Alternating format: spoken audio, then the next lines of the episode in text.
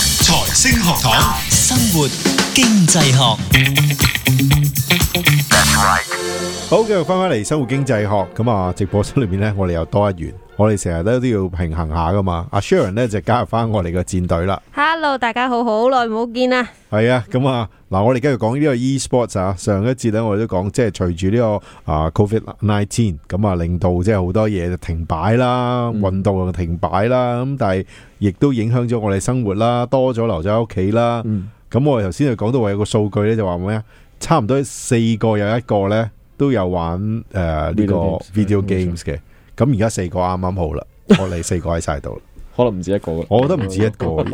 你有係冇有玩團 video？啊，可以去玩啊。有冇？玩 video games 啊？梗係有啦，邊個冇玩嘅啫？ 你係咯，邊個冇玩啊嘅啫？我好少玩嘅，但係你有玩嘛？都有，有但系真系冇乜時唔間，屬於 often 嗰班係咯唔咯，絕對係咯唔係咯，係我然太後多時間得啦，閒原來係咪因為得閒咪睇下睇下，即係可能開住嚟睇下直播咁。哦真係有睇直播，我我係即係開住嚟擺喺度，可能當雅時間，即係有啲似啲老人家咧開住部電視唔睇錯喺度，有聲咁有聲啲係啊有聲聲咁嗰類咯，有啲似。但係你會唔會直接做埋 donation 嗰啲嘢？如果真係好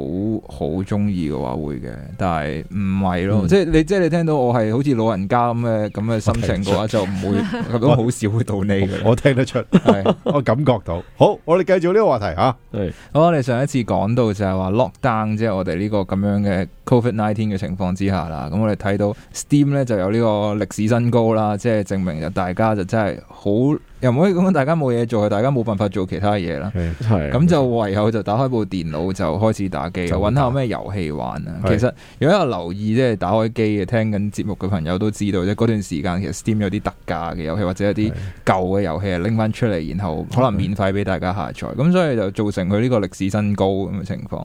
另外一個就好明顯就係我哋嘅任天堂啦。係咁啊，大家應該都喺 Covid nineteen 嘅情況之下，就大家都明白一機難求嘅感受啦。頭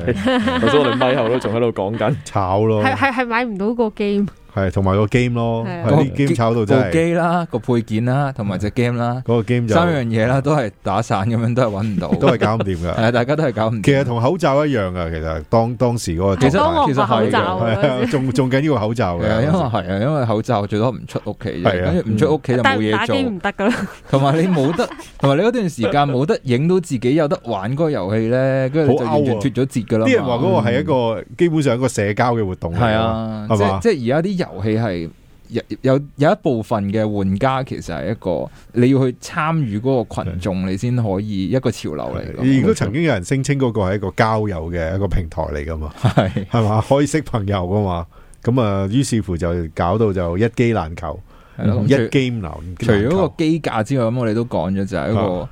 任天堂嘅股價上面都反映出嚟啦，升咗嗯四廿五個 percent 啦。你認唔另外認同咧？即係佢嗰個表現啦，我認唔認同？其並不代實表本台立其實場。但係你覺得如果升得太少即啦。係跳跳出一一分鐘去講呢個話題，你你係你自己打開，如果聽眾你打開任天堂幅圖，你就股價圖啊嗯睇到好明顯，佢一棍上咗去之後咧，跟住就落翻嚟，跟住同埋你拉長個時間嚟睇嘅話，其實任天堂嘅股價真係嗯，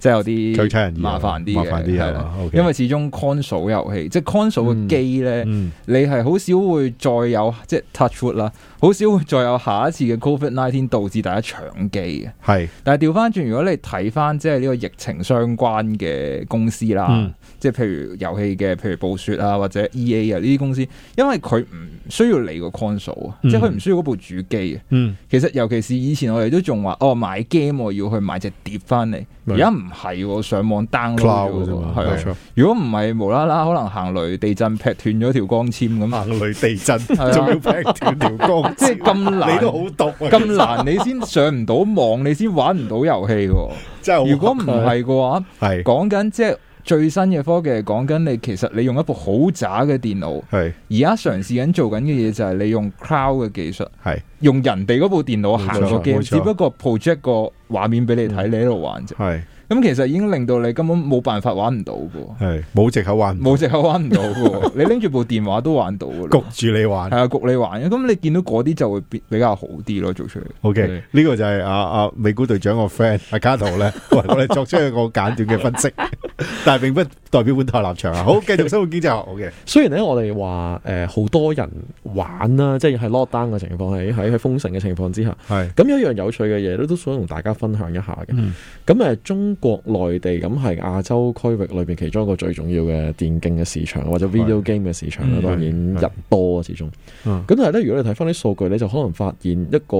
有趣嘅現象。雖然我哋話咧喺美國嘅情況就係封城令之後咧，其實多咗好多人玩 game，喺屋企喎，但係中國個情況咧有啲唔同喎。唔係咩？佢哋都唔係喺屋企嘅咩？係啊，其實有啲有啲唔同啊，即係咧啱啱我上一個學期嘅學生其實咧就做過一個簡單嘅研究，咁啊就去睇下咧喺封城令嘅情況之下咧，其實啲人喺網上遊戲嘅 behaviour 係點嘅，嗯嗯，包括多係多咗人玩定少咗人玩啦係，即係 log in 嘅次數啦，係咁亦都有睇佢嘅譬如誒 log in 咗個 game 之後玩嘅時間啊各樣咁嘅樣。係咁佢發現一樣好有趣嘅事情況嘅，就係話咧數據見到咧，其實當誒、呃做咗封城令之後嗰啲城市咧，其實喺玩 PC game 嘅人咧係，人次咧其實係少咗嘅喺內地。嗯咁換言之咧，就同我哋啱啱講喺美國嘅數據咧，就啱啱相反，係反而少咗。咁點解咧？咁樣樣搞咗一輪之後咧，原來發現咧係係玩遊戲嗰個習慣又唔同。做咩咧？嗱，美國嗰啲人咧好簡單嘅啫，你封城留喺屋企，咁你冇得出街，咪喺屋企打機咯，打開部電腦咯嗯咁樣樣。咁喺中國咧，原來咧好多人咧去玩呢啲 PC game 嘅時候咧，就唔係喺自己屋企嗰度玩嘅，去邊啊？啊喺網而吧，係網吧嗰度玩嘅。哦冇我錯又啦係時代的眼淚啊！網吧呢個詞 語係咯，好耐冇聽過，係你咯咪好耐冇去過，但係係啊真係好耐咁所以冇去過啦。啊咁所以咧，你一封城咧唔俾出街咧，佢哋就哦去唔到網吧啦，打唔到機，打唔到嗰啲 PC base 嘅哦 game 啊原啦。來係咁樣嘅，係啦，咁所以呢個位呢、個位係幾有趣嘅。但係調翻轉，當然你玩手遊咧，其實就真係多咗有人玩啊係啊係嘅，即係嗰段時間你係多咗人玩，玩嘅時間咧亦都長咗嘅。嗯係啦，嗯咁當然我哋頭先講嘅主要係講個人次啦，即係有幾有幾受歡迎啦。咁但係其實咧，我哋都可以將個 focus 咧、呃、扭少少去睇下咧，成個 business model of 呢個 gaming industry 其實究竟係點嘅咧咁樣樣。嗯咁其實如果我哋睇翻過去嗰十零年鬆啲咧，其實嗰個 gaming industry 嘅 structure 咧，其實就好唔同，好唔同嘅。嗯，譬如舉一個舉一個好簡單、好簡單嘅例子，我唔知道有幾多聽眾有玩呢一個 GTA GTA 啊，梗有係啦，啦，冇呢錯啦度，呢度一個，呢度一個， 呢一個，有兩個有兩個，我仲諗起咧舊 嘅 GTA 咧，嗰點啲啊人仔起晒格嗰啲樣。嗱，我就係玩嗰個你幾時代嗰啲啊，真係呢啲先係 die hard fans 嚟噶嘛？由以前玩到而誒 家，我有係呢個角嘅咩？有有啊好早期 GTA 啊，好我早想期嗰電腦啲係玩嗰喎啲人仔，嗰時因係為佢又要做到去跑咧，嗯，咁佢就唔係好 smooth，即係一定唔可以好似而家 GTA Five 咁噶啦。 OK OK，好繼續歷史嘢唔好講啦，係冇冇辦法講少少，係講少少，係咯。咁我哋嗰陣時，譬如我嗰陣時個經驗就係，如果你要玩 GTA，咁我嗰陣時喺電腦玩啦，頭先講係咗係啦。咁我就去買隻，嗰陣時仲有買碟呢一樣嘢。嗯係係咁我真係要買碟。咁嗰陣時咧，嗰啲誒遊戲嘅發行商咧，最大嘅 revenue 咧，當然其實就係透過賣嗰只 game 俾你啦。係，嗯，講幾廿蚊一隻，或者你幾買咗啲咩？幾幾幾 多幾廿蚊、幾廿蚊美金一隻。